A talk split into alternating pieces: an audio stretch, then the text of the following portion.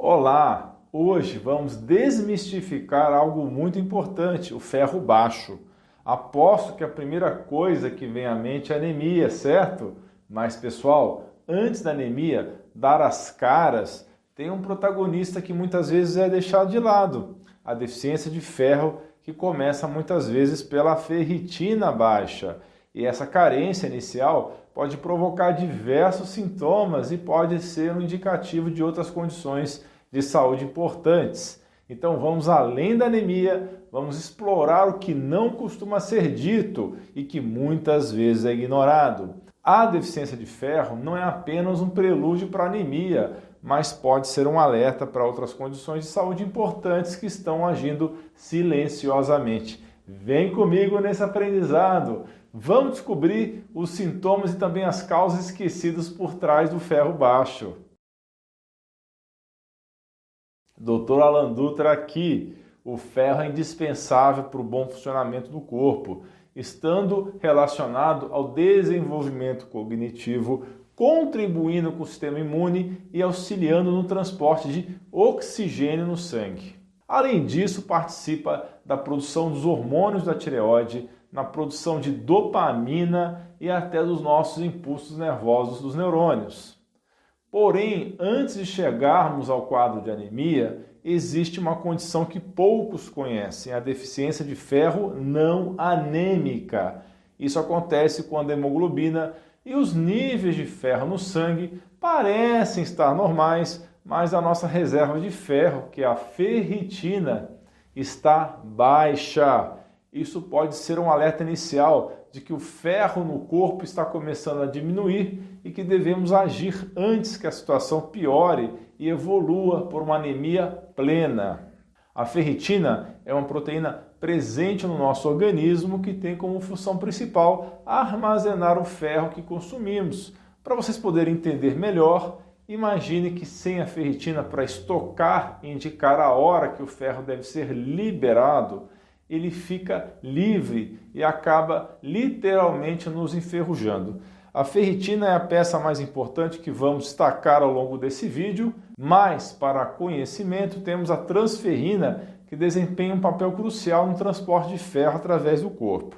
Temos também o ferro, que indica a quantidade de ferro no sangue, e por fim a hemoglobina, que indica a capacidade do sangue de transportar oxigênio para os tecidos do corpo. Falando das alterações dos exames, podemos ter de início uma ferritina baixa, seguida por uma mudança na saturação de transferrina e finalmente, quando o ferro está no limite, a hemoglobina cai e bingo, temos anemia. Agora, imagine isto, você está com a ferritina baixa e o pouco ferro disponível é direcionado para a importantíssima função de produção de hemoglobina, que vai levar oxigênio a todas as células, mantendo-as vivas e ativas, mas deixando o seu estoque de ferro muito baixo.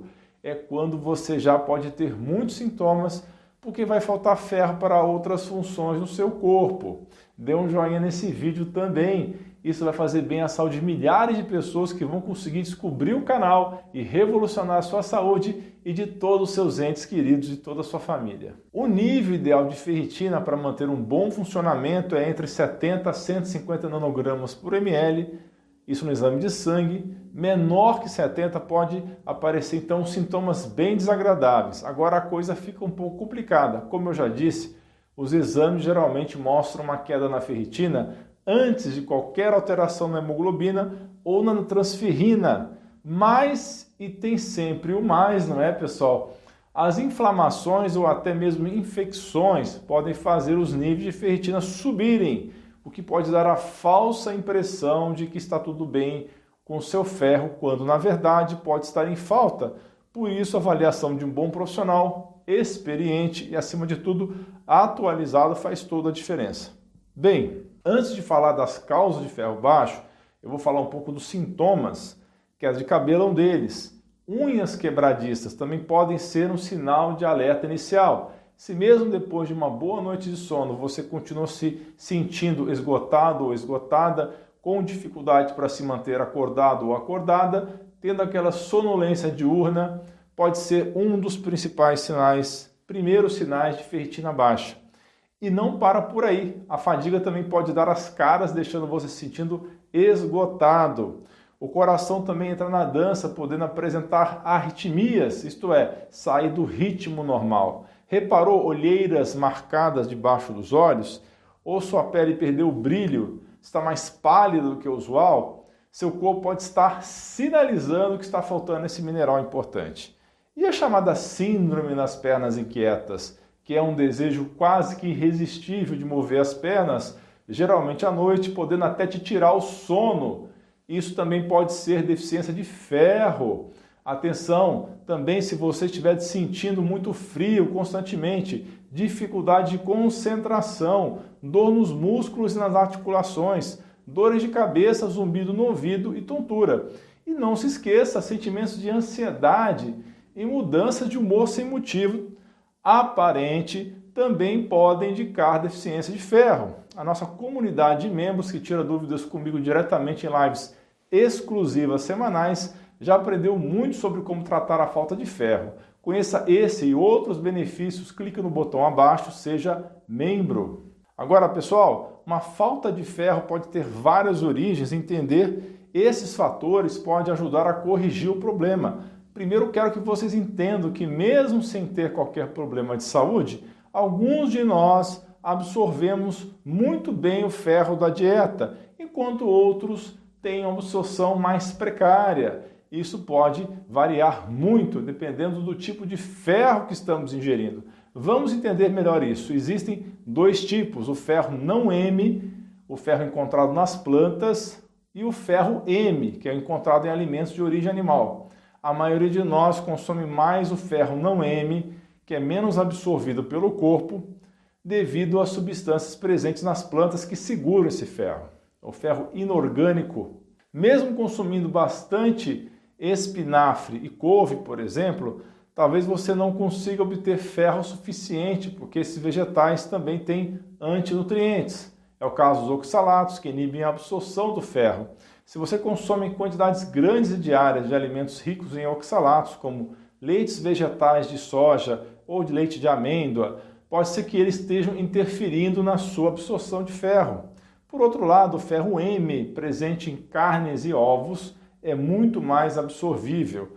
Uma alimentação balanceada, incluindo ambos alimentos de origem animal e vegetal, pode ser a chave para prevenir e tratar a deficiência de ferro. Então, pessoal, já falando das causas de ferritina baixa, essa é a número 1, um, o baixo consumo de ferro na alimentação. Outra causa de ferro baixo é o alto consumo de alimentos com grandes quantidades de nutrientes competidores com ferro, como é o caso dos oxalatos, o ácido fítico, dos taninos e polifenóis. Até o consumo exagerado de fibras pode sim prejudicar a absorção de ferro. Veja bem, pessoal, isso não vai acontecer com todos, mas você que está lutando para melhorar seus níveis de ferro precisa considerar o que eu vou falar. Alguns dos nossos alimentos e bebidas favoritas podem estar fazendo uma pequena mágica de desaparecer o seu ferro. Os taninos que é encontrado no chá e café pode bloquear a absorção. Isso quer dizer que se você é do tipo de pessoa que não vive sem várias xícaras de café ou chá por dia, pode estar comprometendo sim os teus níveis de ferro. A mesma coisa se você consome muito chocolate ou toma muito vinho, porque eles possuem muitos polifenóis, são nutrientes que são super importantes, mas que infelizmente nem tudo é bom na vida, podem sim bloquear o ferro caso você já tenha uma reserva baixa. Isso sim pode trazer problemas. Esse mesmo efeito também é provocado pelo fantástico açafrão. A cúrcuma, se você está tomando suplementos de cúrcuma, especialmente de alta dosagem e tem uma ferritina baixa, melhor rever essa estratégia com seu médico ou médica.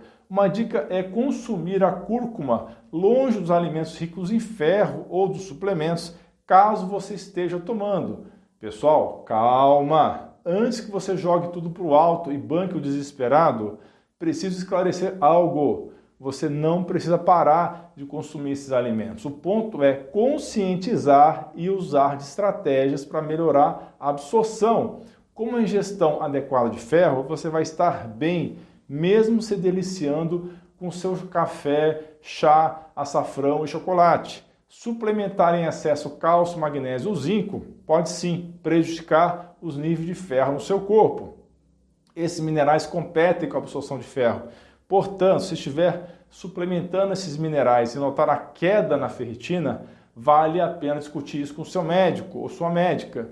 Outra coisa que você precisa saber é que questões como sangramentos gastrointestinais, úlceras hemorroidas podem resultar em perda de sangue e aí, claro, diminui os níveis de ferro no organismo. Além disso, a cirurgia bariátrica pode afetar a forma como o seu corpo absorve esse mineral tão importante e os problemas intestinais também, como colite ulcerativa, doença de Crohn, doença celíaca não tratada, todas essas doenças também entram na lista. E atenção, mulheres! A perda de sangue durante a menstruação, principalmente se for muito intensa devido a problemas como miomas ou endometriose, pode levar sim ao esgotamento do seu estoque de ferro, refletindo em baixos níveis de ferritina. Por isso é tão importante ficar de olho nisso, ok? E não posso deixar de mencionar que a genética também pode ter um papel importante nessa história. Existem pessoas que, por conta de certas mutações genéticas, têm menor capacidade de absorver ferro, assim como vitamina B12 e folato, que são super importantes na formação dos glóbulos vermelhos. Quer um exemplo? Na chamada mutação MTHFR, o ferro pode ficar alto no sangue enquanto a ferritina pode estar baixa.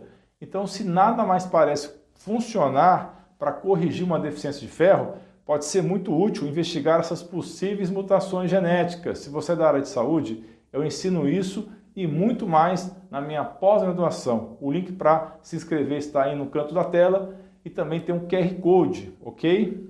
Pessoal, outro motivo para a falta de ferro é a hipocloridria, que basicamente é quando o nosso estômago está produzindo pouco ácido. E por que, que isso importa? Bom, esse ácido do estômago é fundamental para absorver o ferro da dieta. Ele ajuda a transformar o ferro que comemos numa forma mais facilmente absorvida pelos intestinos. Então, quando a acidez no estômago está ficando baixa demais, o ferro não é convertido como deveria, isso resulta então numa absorção ruim e possivelmente numa deficiência. E olha isso, estômago um pouco ácido pode sim abrir portas para infecções intestinais crônicas que vão se alimentar do pouquinho de ferro que sobra. As bactérias vão lá e comem o ferro. E sabe aquelas pastilhas para azia em digestão, os antiácidos?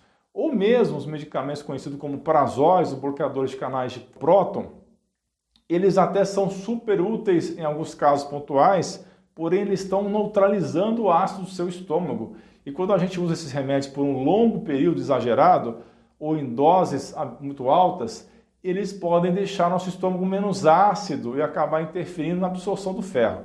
Pessoal, se você tem ácido baixo no estômago, a combinação de vinagre de maçã e cloridrato e betaína pode dar sim uma ajuda na acidez do seu estômago e melhorar a sua digestão. Com um estômago mais ácido, você vai conseguir absorver melhor os nutrientes importantes. Agora eu quero abordar o papel das infecções crônicas nesse problema. Elas são uma causa relevante que muitas vezes esquecemos. Funciona de algumas maneiras. Quando estamos lutando contra uma infecção, o nosso corpo estrategicamente limita o ferro disponível. Sabe por quê? Imagine que o ferro é algo super valioso, apreciado tanto pelos visitantes indesejados, os patógenos, as bactérias, quanto pelos moradores legítimos, nossos próprios micróbios. Então, o que nossos micróbios inteligentes fazem? Eles agarram a maior quantidade possível desse bem valioso, o ferro, e deixam menos disponível para os invasores. E isso pode acabar criando uma situação em que temos pouco ferro para as funções do nosso próprio organismo. Então, se você tiver uma infecção, mesmo que seja algo menos evidente, como um vírus que está escondido no seu corpo, é o caso, por exemplo, do Epstein-Barr, isso pode ser o motivo de você ter pouco ferro. Se você anda ultimamente com os sintomas que eu mencionei de falta de ferro, é possível que vermes ou parasitas estejam roubando seus nutrientes no intestino e deixando você nesse estado, talvez até um estado letárgico. não são só os vermes, as bactérias também podem atrapalhar o seu ferro. Por exemplo, H. pylori, Helicobacter pylori, que pode levar à anemia por deficiência de ferro e B12. Aposto que vocês nunca ouviram falar disso antes, correto? A maioria de nós está com essa bactéria no estômago. Quando o ambiente fica propício, esse bichinho pode sair das sombras e causar uma porção de problemas, principalmente gastrite, úlceras e até mesmo atrofia do estômago. Pois é, acredite se quiser, o H. pylori ainda adora ferro. Outra situação que pode causar ferritina baixa é quando você tem o SIBO, que é uma síndrome, ocorre crescimento bacteriano descontrolado no intestino delgado. Esses bichinhos realizam a fermentação nessa região, o que resulta em inchaço, barriga estufada e grande e retenção de gases. Uma situação bem desconfortável, desconfortável demais. E você pode ficar deficiente de vários nutrientes importantes porque essas bactérias adoram devorar o nosso ferro, roubam de nós. Microorganismos intracelulares podem também estar consumindo seu ferro no interior das células, como é o caso na tuberculose e a doença de Lyme, que é a doença do carrapato.